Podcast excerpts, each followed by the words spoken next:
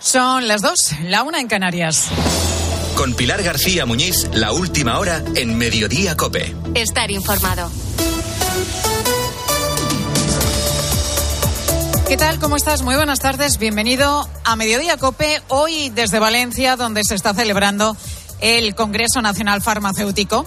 Las carreteras valencianas precisamente tampoco se han librado en esta jornada de las protestas del campo español que están siendo de nuevo protagonistas.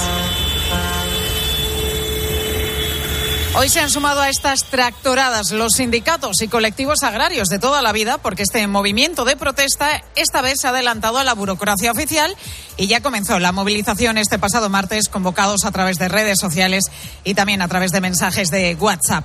Son tres los días que llevan ya con las protestas y no parece que se vayan a quedar aquí. Este sábado incluso la plataforma del transporte se quiere sumar a los paros del campo. No es la asociación mayoritaria del transporte, pero recuerda que ya montaron un buen lío con los paros que organizaron el año pasado. Se quieren unir a los agricultores y llegar incluso a la sede del Partido Socialista en la calle Ferraz de Madrid. Ante esta previsión, las asociaciones de distribución, supermercados y mayoristas están viendo las orejas al lobo y empiezan a pedir al Ministerio del Interior que organice una respuesta por lo que pueda pasar. Lo cierto es que en las últimas horas ha ido creciendo la tensión entre los agricultores que protestan y las fuerzas de seguridad que tratan de garantizar la circulación en las carreteras. Están los ánimos caldeados.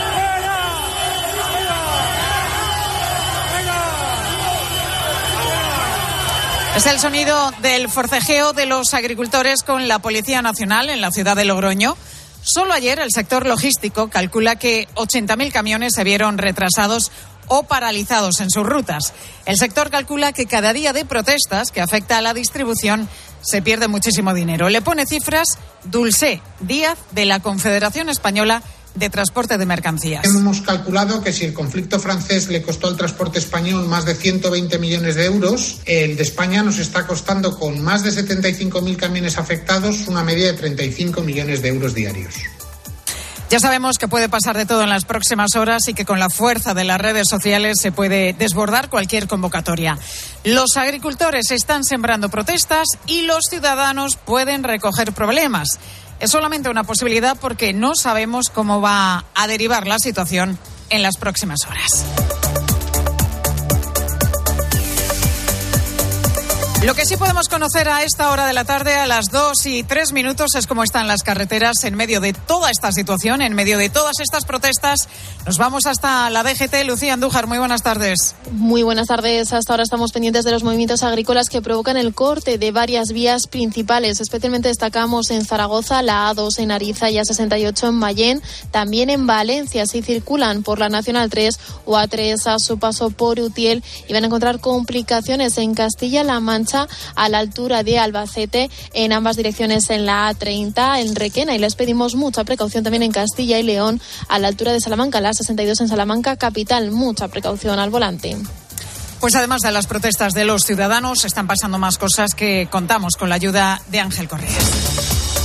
Pues eh, Pilar, lo primero, precisamente lo que podemos hacer si nos pilla uno de esos cortes eh, estos días y no llegamos a trabajar. Importante, primero avisar a la empresa y luego justificar. Lo explica en COPE Juan Luis Jarillo, catedrático de Derecho de la Universidad CEU San Pablo. Tengo que aportar alguna prueba eh, donde la Dirección General de Tráfico, Ayuntamiento, alguien me justifique que efectivamente es imposible el tránsito por consecuencia de la tractorada.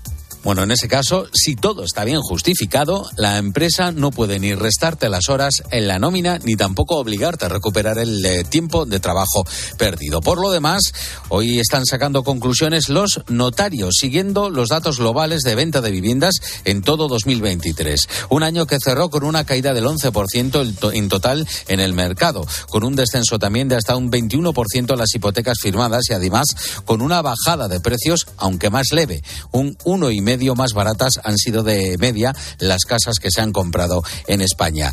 Y ha sido detenido en Tarragona, en Deltebre, el que era desde hace 15 años uno de los fugitivos más buscados de Europa, un prófugo acusado por los tribunales rumanos de ser autor material de delitos de tratas de seres humanos, incluidos menores. Fue detectado durante el mes de enero en esa zona de Cataluña. José Luis Corrochano, ¿qué tal? Muy buenas tardes. Hola Pilar, buenas tardes. La UEFA y la Unión Europea contra la Superliga. Todos los países de la Unión Europea, salvo España, han firmado una declaración conjunta contra la Superliga y esta mañana el presidente Alexander Zeferin en el Congreso de la UEFA ha vuelto a remeter contra la competición. Right now, some people en este momento, algunas personas están tratando de pisotear 70 años de historia. Están intentando cambiar este modelo europeo de fútbol a pesar de su éxito. Dicen ser los salvadores del fútbol cuando en realidad están intentando cavar su tumba. Están jugando a ser víctimas cuando en realidad no son más que depredadores.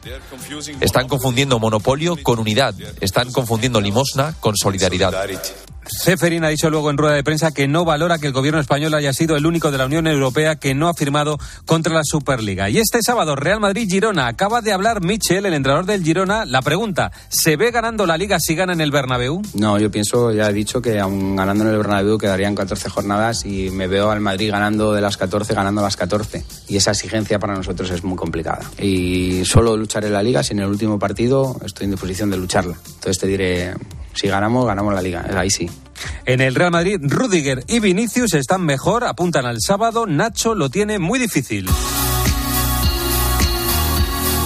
Gracias, Corro. Estamos haciendo este programa hoy en directo junto a 2.000 farmacéuticos en el vigésimo tercer Congreso Nacional Farmacéutico que se está celebrando en Valencia. Un evento en el que la profesión farmacéutica está repasando su aportación para mejorar el uso de los medicamentos e impulsar servicios profesionales que protejan la salud y el bienestar de la sociedad y mejoren los resultados en salud. Sigues en mediodía con el Consejo General de Farmacéuticos y el muy ilustre Colegio de Farmacéuticos de Valencia. Escuchas Mediodía Cope. Con Pilar García Muñiz. Estar informado.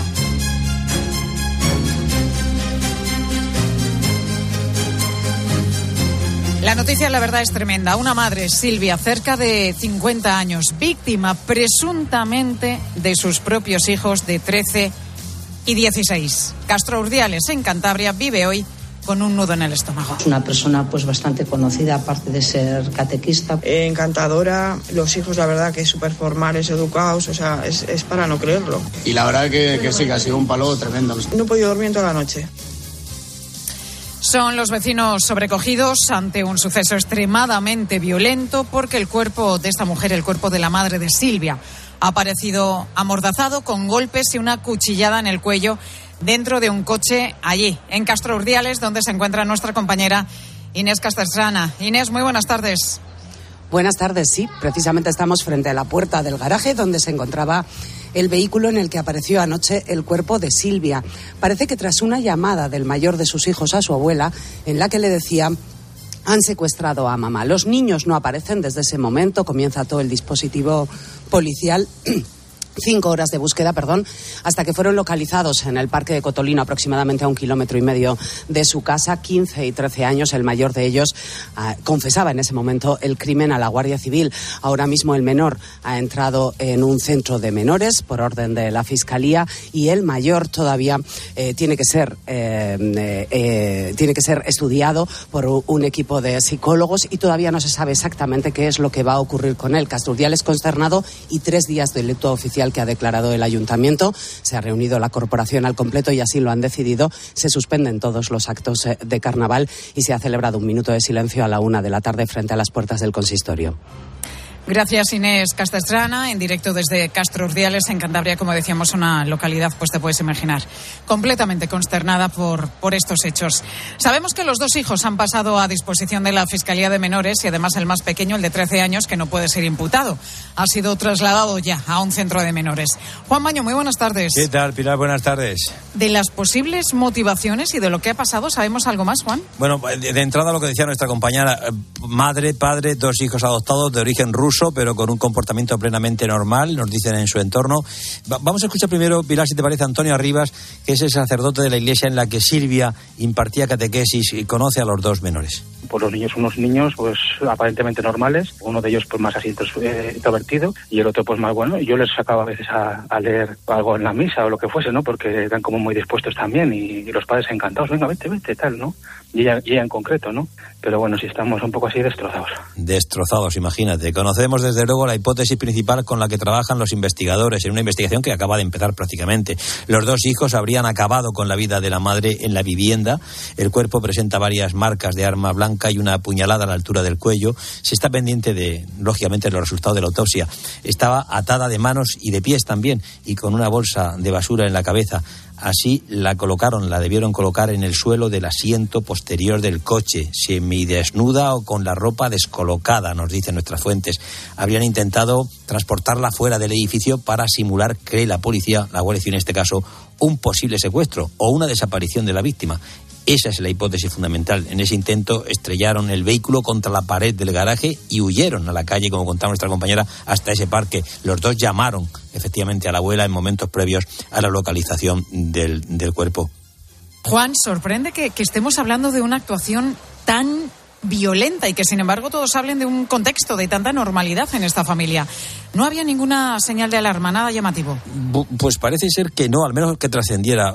A pesar de esa normalidad, el, mayor de los dos menores de edad, John, se mostraba, nos dicen, más introvertido, menos comunicativo indica el de solo 13 años es más buenón, lo describían. Se han criado juntos durante muchos años, una vez adoptados como hijos, no son hermanos biológicos entre sí. Escuchemos nuevamente al sacerdote algún problemilla tenían, pero claro, tampoco te lo hacían ver porque, bueno, pues intentaban, ya digo, o sea, les han tratado pues como hijos propios, o sea, no nunca escuchabas algo de, o sea, porque incluso veías la apariencia que no eran biológicos, pero en ningún momento ninguna eh, apreciación de que son adoptados o, hacer manifestaciones de eso. Insistimos que la investigación está todavía muy incipiente. La Guardia Civil considera en principio presuntos autores a los dos, aunque el mayor, lógicamente, eh, tiene pues, probablemente una implicación más destacada. De hecho, se le vio nervioso en clase, nos cuentan durante esta semana. los vecinos oyeron gritos en casa coincidiendo con las horas en las que pasó todo una discusión familiar podría ser el origen de este terrible crimen, Pilar. Gracias, Juan. Nos quedamos pendientes, por supuesto, de este caso y de cualquier novedad. Y no dejamos el norte de España, que a esta hora es ya la zona más afectada por la llegada de Carlota. Complicado mantener hoy el paraguas abierto y avanzar por la calle en medio de rachas de viento que están superando con creces los 100 kilómetros por hora y en algunos puntos de Lugo incluso han superado los 200. Carmen es vecina de Burela. Hay veces que da la impresión que se va a partir el edificio en dos. Esto es tremendo, horroroso. Yo en todo lo que va de invierno no he visto una cosa igual.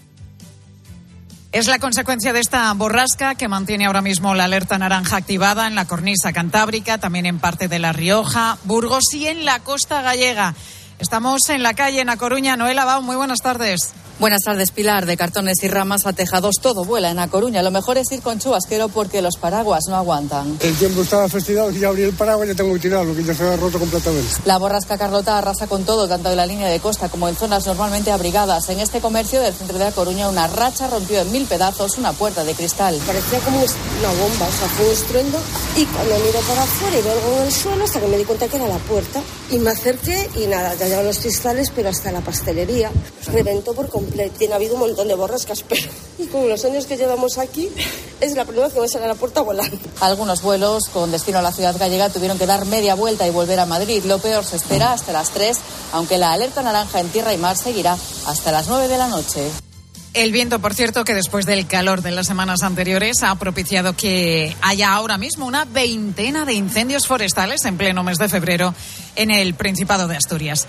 Hasta el sábado se mantiene el aviso especial por la borrasca Carlota. Mañana viernes se calma un poquito el viento, pero se van a extender las lluvias que van a afectar con más fuerza a las provincias del oeste, al sur de Castilla-La Mancha y también al sistema ibérico y los Pirineos. Desde la EMET nos recuerdan si piensas viajar durante el fin de semana, muchísima precaución.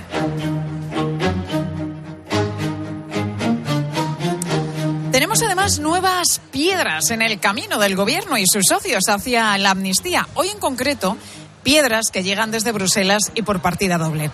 Corresponsal Paloma García Ovejero. Paloma, muy buenas tardes. Hola Pilar, buenas tardes. Hay resolución del Parlamento Europeo pidiendo investigar los lazos de Rusia con el independentismo catalán y mencionando expresamente además a Carles Puigdemont. Pero lo más llamativo de todo es que los socialistas, también los españoles, han votado a favor de este texto. Paloma.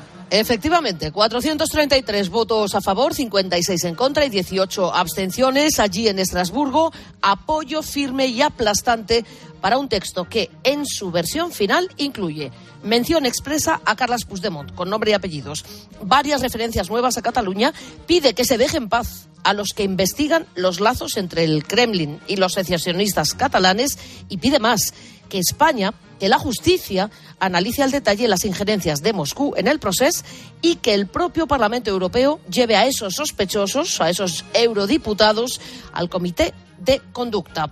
Este era el momento, Pilar. Damit kommen wir zur Abstimmung der Entschließung als Ganzes. Wer ist dafür? Wer ist dagegen? Wer enthält sich? Angenommen.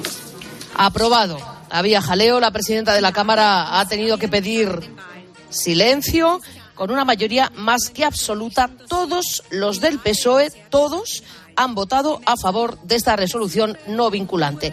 Simbólicamente, es verdad que los socialistas españoles han votado en contra de las enmiendas del PP y de Ciudadanos, pero han sido incorporadas igualmente al texto final. O sea, que el mensaje de socialistas europeos y españoles ha sido sí a todo esto. Gracias, Paloma. Y decíamos que hay palos en la rueda de la amnistía por partida doble porque está, está en Madrid la llamada Comisión de Venecia del Consejo de Europa. Maribel Sánchez, buenas tardes. Buenas tardes, Pilar. Que viene básicamente a reunir información sobre esta ley para sacar luego sus conclusiones. Sí, es verdad que el dictamen que emitan estos expertos del Consejo de Europa no es vinculante, pero si acaban concluyendo que la corrupción o el terrorismo se pueden amnistiar, significará, dicen a COPE desde el Partido Popular, un revés para Sánchez difícil de superar. De momento, la Comisión de Venecia les ha dicho a los grupos con los que se ha reunido en el Congreso que ellos son un organismo independiente, aunque fuera el PP del Senado el que solicitara esta visita. Las entrevistas seguirán esta tarde y mañana y el único que les ha dado plantón hasta ahora es el letrado mayor del Congreso. Y es que el Gobierno sabe que el PP está aumentando la presión sobre la amnistía a través de Europa. De hecho, el ministro Bolaños les ha transmitido ya el mensaje de que este perdón de los delitos es perfectamente coherente con el derecho en la Unión Europea. Gracias, Maribel. Sigues el mediodía ahora con tu cope más cercana. Escuchas Mediodía Cope. Con Pilar García Muñiz. Estar informado. Los agricultores españoles salieron a las carreteras y se lo contamos en riguroso directo. En la radio. En la radio.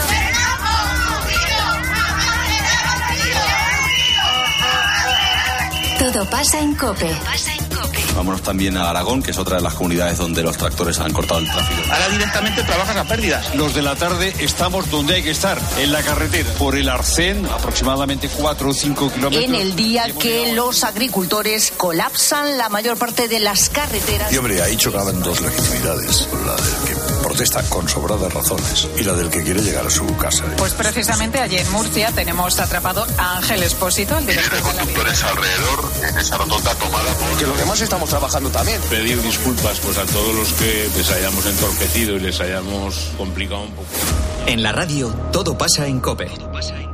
Segunda rebajas en Vision Lab. Hasta el 60% de descuento en gafas graduadas de sol, lentillas, audífonos. Hasta el 60%. Solo hasta el 29 de febrero. Más info en visionlab.es. Quiero explorar sin importarme cuando volver el exterior.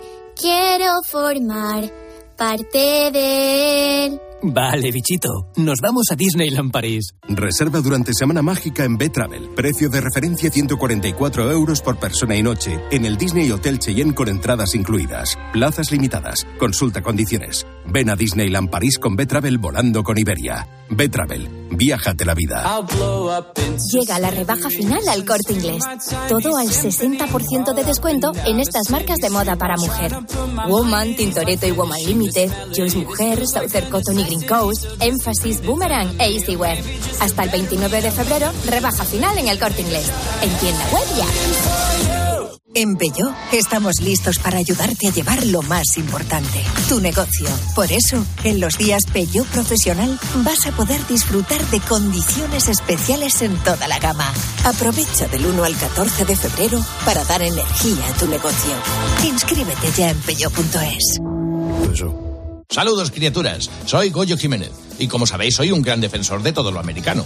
Pero en oftalmología solo confío en producto nacional. Por eso me puse en manos de Clínica Baviera para operarme de presbicia y decir adiós a las gafas de cerca. Haz como yo y pide cita en el 900-180-100 o en clínicabaviera.com y corrige la vista cansada. Pilar García Muñiz. Mediodía Cope.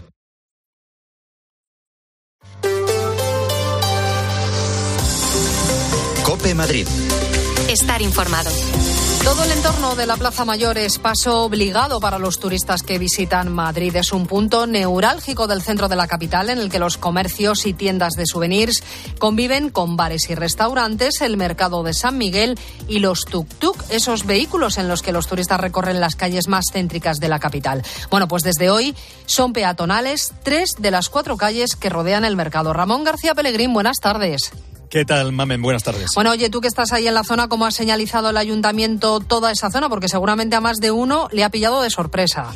Bueno, pues el ayuntamiento ha colocado tres señales horizontales en la calzada y dos verticales más de zona peatonal. En ellas se pueden ver además los horarios para el paso de vehículos de mercancías, para el reparto de todos los suministros. Los tres tramos del entorno de este turístico mercado de San Miguel, del que, al que te referías, sé que se convierten ahora en esos espacios vedados al tráfico rodado, son el norte y sur de la plaza del mercado entre la cava de San Miguel y la calle del Conde de Miranda, tramo oeste desde Conde de Miranda hasta la plaza y tramo oeste donde se amplía la zona peatonal frente a la fachada del mercado en la cava de San Miguel. Escuchamos a Inmaculada Sanz, vicealcaldesa. Mejorar la seguridad vial por la intensidad de tránsito peatonal que allí tenemos y proteger también la convivencia ciudadana, los espacios públicos para efectuarse esta peatonalización. Nos va a servir además también para reducir el nivel sonoro, también las emisiones contaminantes. Era una medida necesaria y que va a beneficiar tanto a las personas que van a visitarlo como a los propios residentes. Bueno, pues esas calles se ponen de bote en bote, zona comercial con carga y descarga. Ramón, ¿cómo se lo han tomado los comerciantes y los vecinos?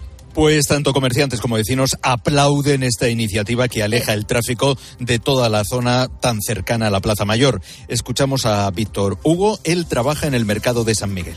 Entre menos coche, mejor.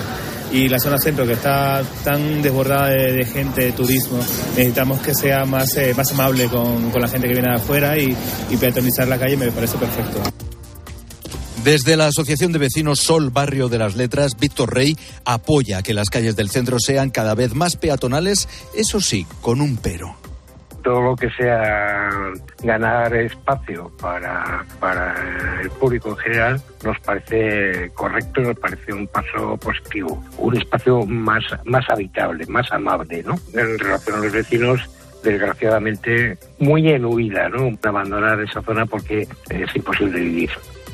Iván es conductor de tuk-tuk y dice que esta peatonalización del mercado de San Miguel le perjudica intentamos de perjudicar lo menos el tráfico. Para nosotros, por supuesto, es negativo, pero tenemos que adaptarnos a lo que venga. ¿Vosotros generáis un problema de seguridad aquí con los turistas que van andando? Para nada, nosotros es que contribuimos para el turismo y la verdad es que en vez de que nos den facilidades solamente nos perjudican, pagamos nuestros impuestos, todos tenemos contratos. Pues cinco meses después de la peatonalización de la cercana Puerta del Sol, a 600 metros, el entorno del mercado de San Miguel se hace peatonal. Gracias, Ramón. Hoy el tiempo, la verdad es que no acompaña mucho para darse una vuelta por allí. Cielo cubierto y previsión de lluvia para esta tarde. Mañana viernes también lloverá, sobre todo por la mañana. Agua que llega acompañada de viento más en la sierra, donde se ha activado el aviso amarillo por rachas que pueden llegar a los 80 kilómetros por hora. Las máximas en la capital no van a pasar de los 13 grados. Las mínimas esta próxima madrugada se quedan en los 5. 2 y 24 minutos. Vamos a ver cómo se circula por las carreteras de la región. Dirección General de Tráfico, Elena Camacho, buenas tardes. Muy buenas tardes, ¿qué tal? En estos momentos pendientes de un accidente, la circunvalación de la M50 a su paso por Vallecas, dirección hacia la A4, que mantiene dos carriles cerrados y ya genera hasta dos kilómetros de retención. Al margen del accidente, complicada la M40 en Coslada, sentido A3 y Pozuelo de Alarcón hacia la 5, pero en el resto de carreteras se circula con normalidad. Y a lo mejor con los bloqueos de los agricultores te has quedado atascado en la carretera y no has llegado al trabajo. Bueno, pues enseguida te vamos a contar qué puedes hacer. Soy María Dueñas y quiero invitarte a que descubras el musical El tiempo entre costuras. Este San Valentín regala una historia de amor única, El tiempo entre costuras, el musical. Emocionate a partir del 7 de abril en el Teatro La Latina con las aventuras de Sira Quiroga. Consulta nuestra promoción solo por tiempo limitado. Tus entradas en eltiempoentrecosturaselmusical.com. Desafía los límites con Social Energy. Calidad imbatible, precio invencible. Si no, trae tu presupuesto y te lo mejoramos. Descuentos de hasta 3.150 euros con tu instalación premium con dos baterías. Cinco años de garantía en tu instalación con primeras marcas y dos años de seguro todo riesgo gratis. Pide tu cita al 911 77 666 o socialenergy.es. En la desembocadura del Miño Pontevedra, los anguleros esperan la luna nueva para recolectar las angulas de aguarda, que enviarán al Rincón de Esteban junto al Congreso de los Diputados para que su chef Suso Barreiro celebre con todos ustedes las jornadas de la angula. Elrincondesteban.com, tu rincón de siempre. ¿Qué haces? ¿No lo notas? Madrid ha vuelto a cumplir con la Directiva Europea de Calidad del Aire y llevan dos años seguidos. A ver. Ah, oye, pues sí. Movernos en transporte público, caminando, renovar el vehículo, las calderas, instalar placas solares, cada gesto cuenta. Gracias a todos, Madrid tiene otro aire. Ayuntamiento de Madrid. Cope Madrid. Estar informado.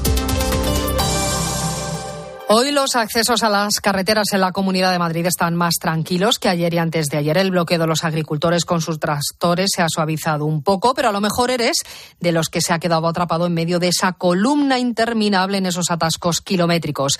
Puede que hayas llegado tarde al trabajo y no sepas cómo justificarlo, porque la verdad, a ver quién te da un justificante en plena carretera. Gloria López Navas, buenas tardes. Buenas tardes, Mamen. ¿Qué se puede hacer en estos casos? Pues lo primero y más importante es avisar a la empresa de que no vamos a poder estar en nuestro puesto de trabajo a la hora acordada. Es un gesto que no solo demuestra nuestra buena fe, sino que además está recogido como obligatorio en la mayoría de los convenios colectivos. Teresa Salinas es abogada laboralista y nos explica a COPE que además este aviso tiene que producirse lo antes posible. En principio, ahora la inmediatez sería avisar por, por, teléfono o un correo electrónico, lo que sea la práctica habitual de la empresa, pero eso no quita que yo luego eh, tenga que justificarlo. Pero como dice esta experta, una cosa es avisar y otra justificar. Y es que ante estos imprevistos de fuerza mayor no vale solo con decir que los hemos sufrido, sino que hay que demostrarlo, como nos detalla Juan Luis Jarillo, catedrático de Derecho de la Universidad CEU San Pablo. Tengo que aportar alguna prueba eh, donde eh, la Dirección General de Tráfico, Ayuntamiento, alguien me justifique que efectivamente es imposible el tránsito por consecuencia de la tractorada. Y a partir de ahí, Mamen, ya podemos respirar tranquilos, porque si hemos avisado y justificado correctamente esta situación, la empresa no puede sancionarnos de ninguna manera, ni reduciéndonos la nómina, ni obligándonos a recuperar las horas que no hemos podido hacer. Gracias, Gloria. Pues seguramente también habrán llegado tarde esta mañana los usuarios de metro, porque ha estado cuatro horas interrumpida la circulación de trenes en la línea 9 de metro entre las estaciones de Rivas Futura y Valdebernardo. Una avería en la catenaria en la línea 9B es la que ha provocado esa incidencia en ambos sentidos. A las 10 de la mañana ha quedado restablecido el servicio. Cope Madrid. Estar informado. ¿Recuerdas aquella empresa de venta de ortodoncia por Internet? Pues ha cerrado y dejado a los pacientes sin terminar los tratamientos. Si no quieres que esto te pase, acude a tu dentista de confianza. Son tratamientos complejos que deben ser realizados y supervisados siempre por un profesional. Pon la salud de tu boca en las mejores manos. Es un mensaje del Colegio de Odontólogos y Estomatólogos de Madrid. Volando a plazos. ¿Sabes que con Plus Ultra Líneas Aéreas puedes pagar tu vuelo en tres plazos? Además, todas nuestras tarifas sí incluyen al menos una maleta facturada. Regístrate en Premier, nuestro programa de fidelización. Compra en premier.plusultra.com y descubre lo mejor de Colombia, Perú y Venezuela. Plus Ultra Líneas Aéreas. Que la gastronomía es uno de nuestros mejores embajadores, eso lo saben hasta en Japón. Gracias a los chefs y a productos como Fuentes, el atún rojo, nuestro país triunfa en medio mundo, como en Japón, donde Fuentes es sinónimo del mejor atún rojo. Soy Eduardo Molet y organizo la tercera Feria Senior de Madrid. Encontrarás servicios y empresas de salud, viajes, espectáculo y ocio. El día 16 y 17 de febrero en la Sala Trust del Wizzing Center de Madrid. ¿Te cuesta entrar en la bañera? Es hora de cambiarla por una ducha antideslizante en un día con Duchamanía 91 468 4907 o duchamanía.es. En Los Nogales cumplimos 45 años dando apoyo a las familias y a sus seres queridos durante procesos de rehabilitación o en situaciones especiales. Si nos necesitas, estamos preparados. 913 31 3101 o en los-nogales.es. Elige experiencia. Elige Los Nogales. Los teatros del canal renombrarán su sala roja y pasará a llamarse Sala Concha Velasco en honor a la actriz vallisoletana fallecida en Madrid el pasado mes de diciembre. Tenía 84 años. Ahora sigues escuchando Mediodía Cope.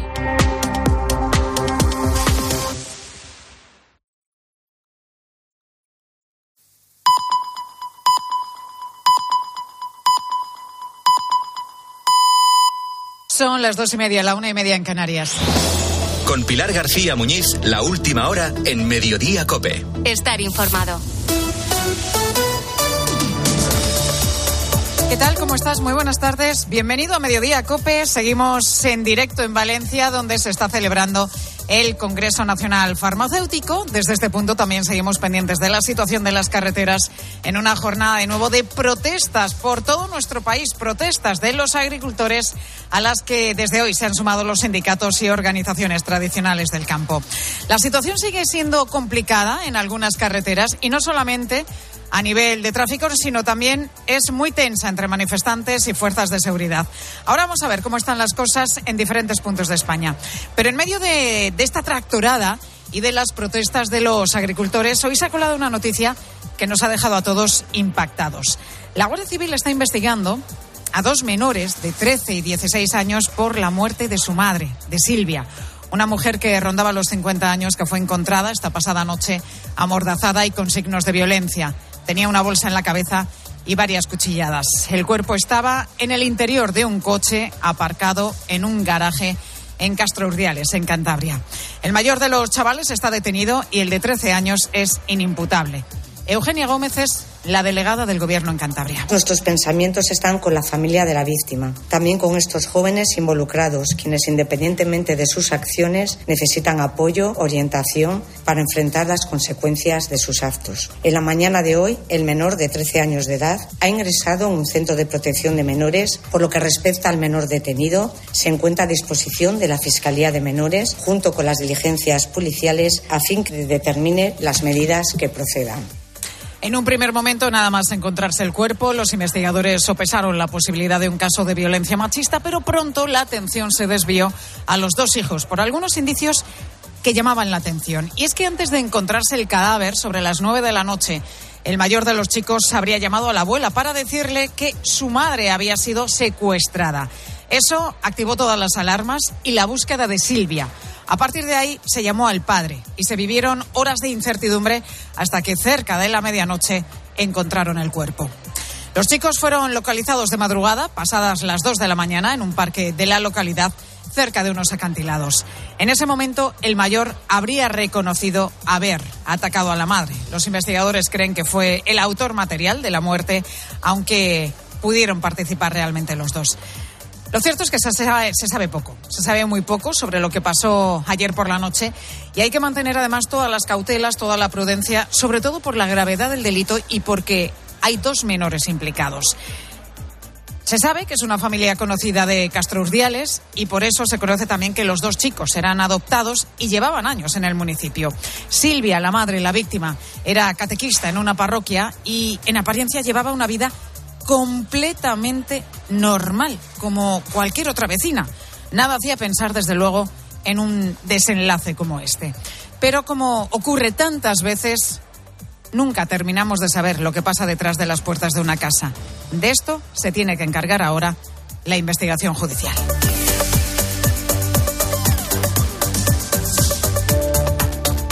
Pendientes de todas las novedades de este caso y de todo lo que está pasando, como te decía, en las carreteras, en las protestas del campo, seguimos aquí en Mediodía Cope en el vigésimo tercer Congreso Nacional Farmacéutico que se está celebrando en Valencia. Y es que los farmacéuticos, la farmacia, cobran cada día un mayor protagonismo en el sistema sanitario. En nuestro país hay cerca de 80.000 farmacéuticos colegiados y una red de más de 22.000 farmacias que asisten cada día a más de 2.300.000 ciudadanos. Y el papel de estos profesionales no se limita solamente a dispensar medicamentos, sino que es fundamental para que sigan los pacientes correctamente los tratamientos. Lo decía aquí en Mediodía Cope hace unos minutos el presidente del Consejo General de Farmacéuticos, Jesús Aguilar. ¿Tú sabes la falta de adherencia a los tratamientos que, hace, que piden los médicos? Un 50%. Porque tenemos muchas enfermedades silentes, todas estas enfermedades del colesterol, de la tensión. Seguir los tratamientos que indican los médicos ese es un papel que los farmacéuticos podemos hacer de una manera importante, porque todos los días entran en las farmacias 2.300.000 personas. El 99% de los ciudadanos tiene cerca de su casa una farmacia. Hoy estamos hablando de este servicio esencial con el Consejo General de Farmacéuticos y el muy ilustre Colegio Oficial de Farmacéuticos de Valencia. 2 y 34 están pasando más cosas destacadas como estas que te cuento ya con la ayuda de Ángel Correa. Viaje de Pedro Sánchez a Mauritania, punto clave dentro de las rutas de la inmigración. Sí, Pilar, solo en el mes de enero más del 80% de las pateras que llegaron a Canarias procedían de este país africano, en el que Sánchez busca hoy, junto a la presidenta de la Comisión Europea que le acompaña, acuerdos para reforzar la cooperación. La visita incluye un paquete de fondos cercano a los 200 millones de euros para este país. A juicio, 46 policías nacionales por cargar contra manifestantes durante el 1 de octubre. Concluye la audiencia de Barcelona que a la vista de los vídeos de ese día, los agentes, además de poder haber incurrido en delitos leves de lesiones, también podrían haber cometido otros contra la integridad moral. Una decisión que llega en plenas negociaciones del PSOE y de Junts por la ley de amnistía, que incluiría también, por cierto, a todos los agentes de policía. Y ya tenemos aquí la borrasca Carlota que nos va a acompañar en los próximos días. La borrasca que tiene hoy en alerta naranja toda la costa gallega, la cornisa cantábrica y buena parte de Burgos o La Rioja. Las rachas de viento están superando con creces los 100 kilómetros por hora en todos esos puntos e incluso en algunas zonas de Lugo, ojo, han superado los 200 kilómetros hora. Y a partir de las 3 y 5, ¿qué nos contáis en el tiempo de los deportes? Corrochano, buenas tardes. Hola Pilar, buenas tardes. El presidente de la UEFA, Alexander Zeferin, ha vuelto a cargar contra la Superliga y sus impulsores son depredadores, ha dicho el presidente. España ha sido el único país de la Unión Europea que no ha firmado la declaración conjunta contra la Superliga. Por cierto, que Zeferin ha anunciado que no se presentará a la reelección de 2027. Copa del Rey, semifinales, partido de ida, Atlético de Madrid 0, Athletic Club de Bilbao 1 con gol de penalti de Berenguer en el Real Madrid, Rudiger y Vinicius apuntan al partido del sábado contra el Girona. Nacho lo tiene muy difícil. El Getafe ha presentado a Ilés Moriba y el Almería a Jonathan Viera. En el Mundial de Natación, ayer quinta medalla para España, plata para Denis González en natación sincronizada. Esta mañana el dúo femenino ha sido cuarto y tiene plaza olímpica. En el preolímpico de baloncesto femenino, primera cita para España es a las cuatro y media contra Japón y partidos de la Euroliga, hoy Milán, Real Madrid, Basconia, Asbel y Valencia Olympiacos. Escuchas Mediodía Cope. Con Pilar García Muñiz. Estar informado. El campo sigue copando la ciudad con protestas a las que hoy se suman las principales asociaciones del sector y en las que sobre todo está creciendo la tensión que la gente ha salido ya casi sin llamarlo. La gente está harta, la gente está quemada. Que nos están tratando como a delincuentes y no nos dejan. Y no nos dejan manifestarnos. Un agricultor se ha defendido con un terrón de arena, tampoco ha sido una cosa del otro mundo. Le ha hecho una herida. Pero no queremos, nosotros no queremos guerra, queremos pacíficamente, queremos que nos dejen saltar la autovía, pero porque queremos hacernos notar. Seguimos viendo cargas y carreteras cortadas como la 7 en Almería, donde se han arrojado ruedas y también cajas en llamas. Y en Pamplona los manifestantes han llegado incluso hasta la casa de la presidenta autonómica. Vamos a dos de los puntos marcados también por esa tensión en las calles de Logroño. Rocío Ruiz, muy buenas tardes. ¿Algo más de calma? Hola, buenas tardes. Pues lo cierto es que la marea de chalecos amarillos y tractores continúa en el espolón de Logroño y la tensión en aumento en estos momentos después de no haber sido recibidos por la delegada del Gobierno. Pilar, en una asamblea improvisada y con algunos agricultores subidos a las cabinas de los tractores, han decidido quedarse frente a la delegación del Gobierno hasta ser recibidos. Según ha podido saber la cadena COPE La Rioja, ese encuentro podía celebrarse esta misma tarde a partir de las seis, pero ellos no se fían y no se van a mover de aquí. Hemos hablado con Susana, que se mantiene firme, mantiene la calma y nos asegura que no van a parar. Primero, para decir que no queremos absolutamente nada, que no nos eh, den subvenciones ni nada, sino que nuestros productos que valgan lo que realmente tienen que valer. Y que ya es hora de que los gobiernos, me da igual de un color que de otro, que nos empiecen a apoyar un poquito a los del campo. Escuchamos como ahora mismo los representantes de los agricultores están pidiendo calma. Esta tarde van a volver a las carreteras. La movilización comenzaba a las 9 de la mañana en Logroño con un millar de tractores procedentes de todos los rincones de La Rioja. Gracias, Rocío. Y otro punto escenario también de tensión, la A66 en Extremadura, a la altura de Zofra. Loli López, muy buenas tardes. ¿Siguen los problemas por allí? No, nada de eso, mucha más calma, aunque eso sí, un poco tensa. A esta hora en la Nacional 432, como dices, a la altura de la localidad pacense de Zafra. Está cortada el tráfico por unos 100 agricultores. Han llegado a ser más de 300, pero es verdad que la lluvia ahora mismo los está dispersando. Aquí en esta confluencia con la A66, con esta autovía, se han vivido, Pilar, momentos de verdadera tensión a lo largo de la mañana cuando la gente del campo ha querido cortar esa autovía y los agentes no lo han permitido. Ha sido en ese momento cuando se han producido esos altercados. Ah, se ha saldado con dos heridos, con un guardia civil y con un agricultor. Ese agricultor, la cadena COPE ha podido hablar con él, es Manuel, es eh, agricultor y ganadero de Monesterio. Nos dice que ellos no van a parar, que quieren que se les escuche, que sus reivindicaciones lleguen a los despachos. Llevan 12 días en la calle con sus tractores, pero dice e insiste que lo quieren hacer de forma pacífica íbamos ascendiendo por, la, por una cuneta hacia la, hacia la autovía en plan pacífico y nos quisieron cortar paso. Decía que no podíamos de hasta más para adelante y empezamos a forcear un poco. Nos empezaron a empujar, sacaron la porra y bueno, nos han sacudido un poquito. Nos han dado tres porrazos a cada uno y bueno, y ahí ha empezado un poquito la batalla. Aquí en esta Nacional 432, como decimos, calma tensa. Poco a poco estos agricultores se van dispersando. Agricultores que hay que decir no están bajo el paraguas de ninguna organización agraria, son independientes y aseguran que van a seguir con las protestas.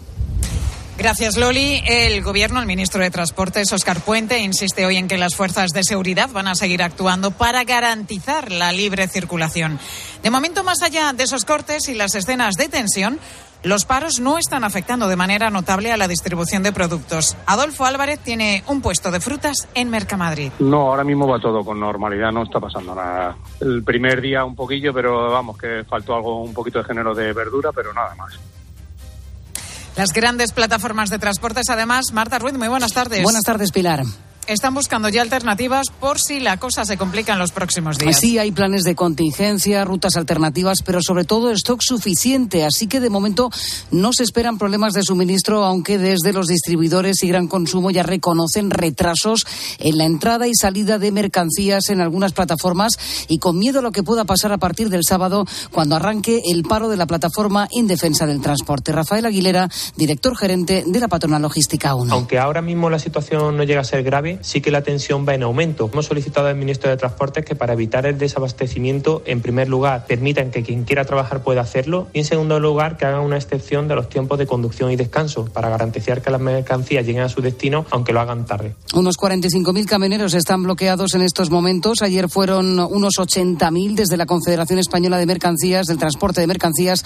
Hablan de 35 millones de euros diarios en pérdidas. Hay que decir, Marta, que el gobierno sigue haciendo gestos. La ministra de Sanidad, de Seguridad Social, perdón, convoca a las grandes plataformas del campo para el martes para abordar la mano de obra que falta en, en este sector, en el campo.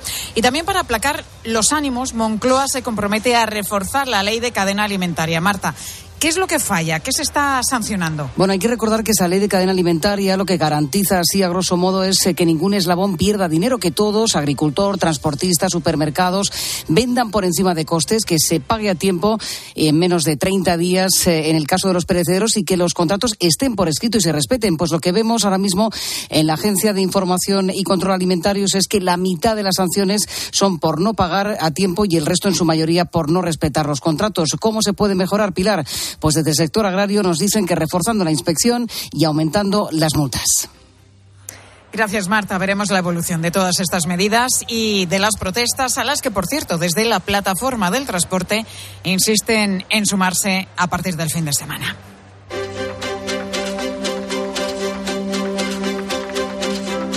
Pues ya que están a la orden del día los cortes de carretera y los problemas que puedan causar en la distribución, parece que cada vez está más cerca la entrega de paquetería a través de drones también aquí en España. Pilar Cisneros, muy buenas tardes. Hola Pilar, ¿qué tal? Buenas tardes. Pues sí, el año que viene se prevé que esté ya desarrollada la primera ley para el reparto de paquetes con drones en España. Y eso que quieren hacer también en Madrid.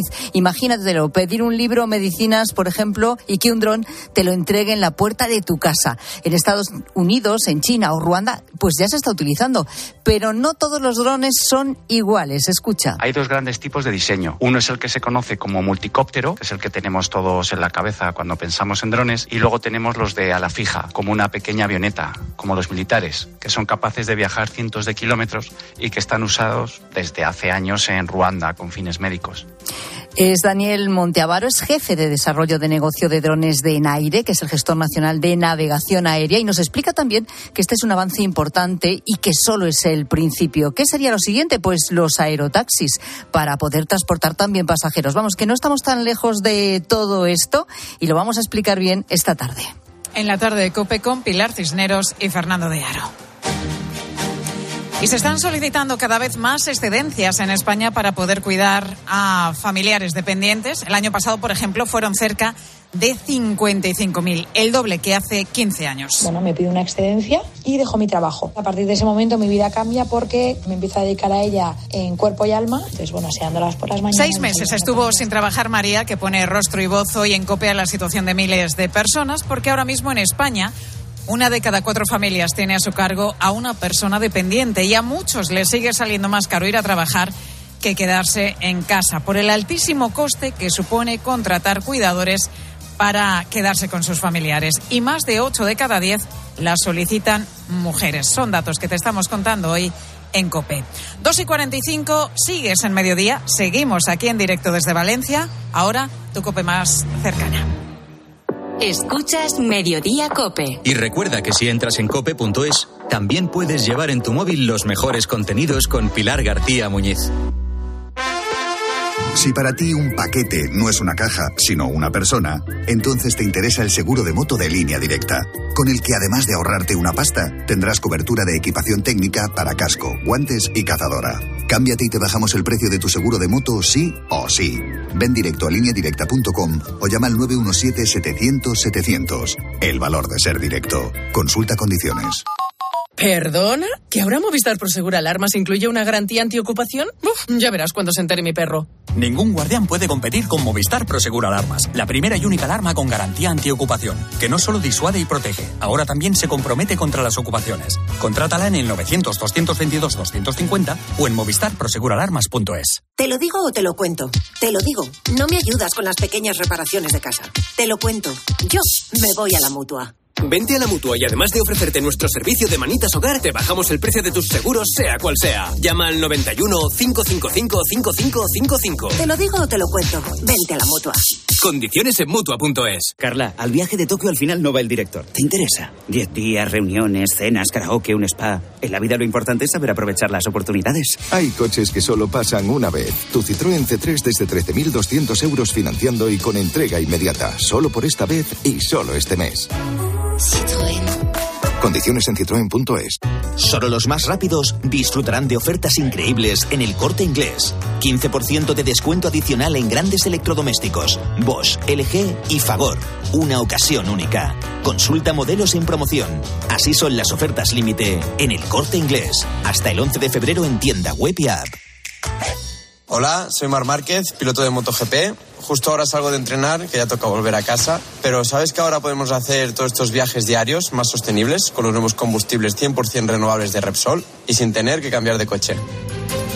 En tu día a día, algo nuevo te mueve con los combustibles 100% renovables de Repsol que puedes usar ya en tu coche.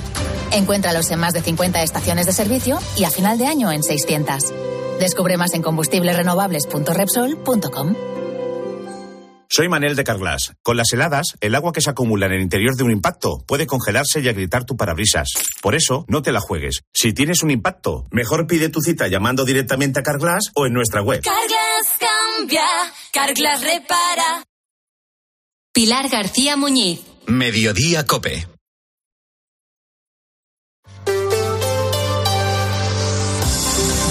Cope Madrid. Estar informado. Llevamos tres días con movilizaciones de los agricultores. Hoy se suman a la protesta las grandes organizaciones agrarias. En las últimas horas se ha ido repitiendo esa imagen de carreteras cortadas por tractores o por los propios agricultores, cientos de conductores atrapados y cientos de camiones parados uno detrás de otro formando una oruga gigantesca sin poder llegar a su destino. Queremos saber si esos cortes de carreteras están afectando ya la distribución de alimentos en Madrid, si esos camiones finalmente han podido llegar a sus destinos. Belén Ibáñez, buenas tardes. Hola, Mamen, buenas tardes. En Mercamadrid no se han producido incidentes, pero se ha notado la falta de algún alimento. De hecho, los cortes eh, de carreteras se han registrado en otros puntos, ninguno en la región. Sin embargo, queremos saber si algún camión ha tenido algún retraso por haber estado retenido en algún punto de España. Mercamadrid es el mercado más grande de España, convirtiéndose en un punto estratégico de entrada y salida de productos. Mercamadrid nos comunica que de momento las operaciones se están desarrollando con normalidad. Hemos hablado con Adolfo Álvarez de Frutas Álvarez. Nos dice que solo se notó algo el primer día. No, ahora mismo va todo con normalidad, no está pasando nada. El primer día un poquillo, pero vamos, que faltó algo, un poquito de género de verdura, pero nada más. En carnes nos hablan de algún retraso en la salida de productos, pero nada importante. Y en pescados nos aseguran que todo ha llegado a tiempo y sin retrasos ni incidencias. Lo cierto es que las manifestaciones en Madrid están convocadas para el sábado. Los agricultores quieren llegar hasta Ferraz, cosa distinta es que lo consigan. Eso es lo que está pasando en Mercamadrid, pero ¿qué dicen los transportistas, Belén? Los transportistas están preocupados porque aunque de momento no se están produciendo problemas, puede haberlos en los próximos días. Madrid de momento se salva, pero no sabemos si por mucho tiempo. Rafael Aguilera es gerente de UNO, la patronal logística. Por ahora Madrid es una de las comunidades que no ha empezado a sufrir las consecuencias del paro, pero sí que esperamos que a partir del sábado sea foco de estas paralizaciones, con lo cual le hemos pedido al ministro y a delegación de gobierno que por favor sean contundentes y que quien quiera trabajar pueda hacerlo los camiones tienen muy regulados los tiempos, tanto de marcha como de descanso. Por eso han pedido al ministro de Transporte, Transportes que flexibilicen esos tiempos. Y también hemos solicitado una eh, ampliación de los tiempos de conducción y descanso para que aunque las mercancías lleguen tarde, eh, lleguen finalmente a destino. Ahora habrá que esperar qué sucede en Madrid el próximo sábado. Gracias, Belén. Estaremos pendientes de lo que pase en Madrid el sábado y enseguida vamos a conocer a Noelia y a Alfonso. Estudiaron medicina en dos universidades públicas madrileñas, la Autónoma y la Complutense. Ellos han conseguido las dos notas más altas que ha habido en los últimos exámenes del MIR.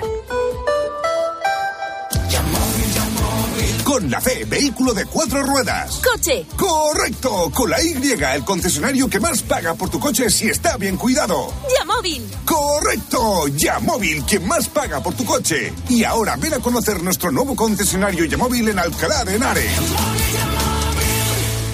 Amigo emprendedor. Mercaoficina te ofrece un futuro más rentable. Alquila cuanto mobiliario necesites para tu oficina con sus ventajas fiscales, ya que alquilando puedes deducirte el gasto mes a mes. A la vez que reciclamos y cuidamos del planeta. Llámanos y estudiaremos tus necesidades a nivel nacional, siempre con los mejores precios. Mercaoficina, aciertos y ahorros. ¿Qué está esperando? Jakub Orlinsky en el Auditorio Nacional el próximo 20 de febrero. Impacta te ofrece la oportunidad de vivir una experiencia musical inolvidable de la mano de este contratenor único. Solo el 20 de febrero. Regala emociones, regala cultura. Entradas a la venta en la web del Auditorio Nacional. Este San Valentín tienes una cita con Centro Oeste. Del 9 al 11 de febrero participa con tu ticket de compra en nuestro juego de cartas de amor. Podrás conseguir fantásticos premios directos. Además, vibraremos con los ritmos de carnaval para divertir a los peques de la casa. Pintacaras, fotocall, talleres. No te lo puedes perder. Más info en cccentroeste.es, tu centro comercial en Majadahonda. Cope Madrid. Estar informado. El sábado 20 de enero se celebraron los exámenes del MIR de la convocatoria de este 2024. El 92% de los médicos que se aprobaron, que se presentaron, aprobaron el examen. La mejor nota fue la de Noelia García. Es una joven que vive en San Sebastián de los Reyes y que estudió en una universidad pública madrileña, la Universidad Autónoma. La segunda nota más alta la tiene Alfonso Gotor. Él estudió en la Complutense. Manu Santas, buenas tardes. Buenas tardes, mami. Bueno, tú has hablado con ellos, tienen claro Noelia y Alfonso la especialidad que van a elegir? Pues ambos están dudando entre varias especialidades. Mira, quédate con este dato, Mamen. En España se han presentado este examen este año casi 14.000 personas y Noelia y Alfonso han sido los mejores. Noelia solo ha fallado 10 preguntas de 200. Una auténticamente brillante la de esta madrileña que aunque desde pequeña no tenía claro el ser médico, siempre le llamó la atención. Cuando vio la nota del MIR no podía creérselo. Que me sorprendí, me sorprendí bastante y pues nada, me sentí muy emocionada y muy agradecida. Que me levantaba, estudiaba un par de horas, desayunaba, estudiaba otro par de horas, salía a hacer ejercicio, estudiaba otro poco, comía, estudiar más. Me debato entre dos, dermatología o endocrinología. En el ratito que he hablado con Noelia le he preguntado qué consejo le daría a todos esos futuros médicos que van a enfrentarse al examen MIR y cómo va a celebrar la buena noticia de haber obtenido la mejor nota. Por supuesto que van a tener que dedicar mucho tiempo y mucho esfuerzo, pero tan importante como el tiempo y el esfuerzo que dedicas a estudiar es a descansar, a cuidarte a ti. Además de salir con mi familia, que son pues también los que más orgullosos están de mí, los que más quieren todo el tiempo hablar conmigo, eh, pues vamos mi madre y yo a hacer el Camino de Santiago. Alfonso Gator ha sido otro de los madrileños que ha conseguido una de las mejores notas en el MIR. Dedicaba 10 horas de media de estudio intenso. Había veces que tenía que estudiar más tiempo porque me tocaba un tema especialmente difícil y otras en las que era un tema que tenía mayor conocimiento o que controlaba mejor, pues podía ir más rápido. Esfuerzo, ejercicio, dedicarse mentalmente a uno mismo son los tres pilares en los que estos dos estudiantes se han basado para conseguir su objetivo. Así que desde aquí nuestra enhorabuena a los dos y ahora les toca descansar después de todo el trabajo, ya que como dijo una vez el director de cine Woody Allen, el 90% del éxito se basa simplemente en insistir. Gracias Manu, pues nos quedamos con esos consejos, esfuerzo, descanso y ejercicio. Y seguimos hablando de medicina, pero fuera de la región, porque un equipo de facultativos del Hospital Universitario de Fuenlabrada está ahora mismo en el Chad, en un programa de colaboración que lleva varios años funcionando. Se llama Enganchados en el Hospital de Saint Joseph, en el país africano. Ayudan y enseñan a sus colegas prácticamente en todas las disciplinas. En la campaña de este año se están centrando en rehabilitar a niños que tienen distintas discapacidades motoras. Ayudan a niños a los que se quiere dejar morir. Los llaman, dice la doctora Paula Peña, los niños serpiente. Este es un castigo, o sea, el que el niño padezca esta enfermedad neurológica y solo se pueda desplazar arrastrándose y no pueda caminar, que no pueda comer él solo y mucho menos trabajar, pues es, digamos, una maldición y la maldición, el castigo para la familia se termina cuando el niño muere. Bueno, pues esas discapacidades están provocadas en muchos casos por la malaria. Los médicos madrileños enseñan a sus colegas y también informan a las familias de que con terapia esos niños pueden salir adelante, pueden volver a sus aldeas y contar su historia. Cope Madrid. Estar informado. Cada vez más naranjas saben así, porque no todas reciben el cariño de una familia. Una gran naranja solo es posible cuando hay pasión y cuidado por cada detalle. Solo es posible cuando detrás tiene una gran familia. Naranjas Fontestad, el valor de ser familia. Para empezar bien 2024, Óptica Roma te ofrece el 50% de descuento en los cristales de tu nueva gafa. ¿Lo ves bien? Yo lo veo muy claro. El 50% de descuento en los cristales de tu nueva gafa. Solo hasta el 29 de febrero. Óptica Roma, tus ópticas de Madrid. Tus dientes nuevos el mismo día en Clínica Dental Turrión Monestillo. Especialistas en implantes dentales con cirugía guiada y carga inmediata. 91 544 52 78 y clínicasturrionmonestillo.com. Forever Van Gogh es la obra teatral de un genio que ya puedes vivir y sentir en el Teatro Marquina. Descubre lo que no sabías de Van Gogh en un espectáculo único en España con música compuesta por Ara Malikian. Por primera vez los cuadros cobran vida en este espectáculo envolvente. Entradas a la venta en forevervangogh.com. ¿Recuerdas aquella empresa de venta de ortodoncia por Internet? Pues ha cerrado y dejado a los pacientes sin terminar los tratamientos. Si no quieres que esto te pase, acude a tu dentista de confianza. Son tratamientos complejos que deben ser realizados y supervisados siempre por un profesional. Pon la salud de tu boca en las mejores manos. Es un mensaje del Colegio de Odontólogos y Estomatólogos de Madrid. Si quieres vender tu casa, en menos de 10 días estarás firmando en notaría la venta con Seneas. Llámanos al 91 639 9407. Gracias, Grupo Seneas. La policía local de San Sebastián de los Reyes ha conseguido identificar y detener al grafitero que ha dejado su huella en más de un centenar de ocasiones en el municipio. Fue sorprendido infraganti por varios agentes cuando se encontraba pintando su nombre. Ahora sigues escuchando Mediodía Cope.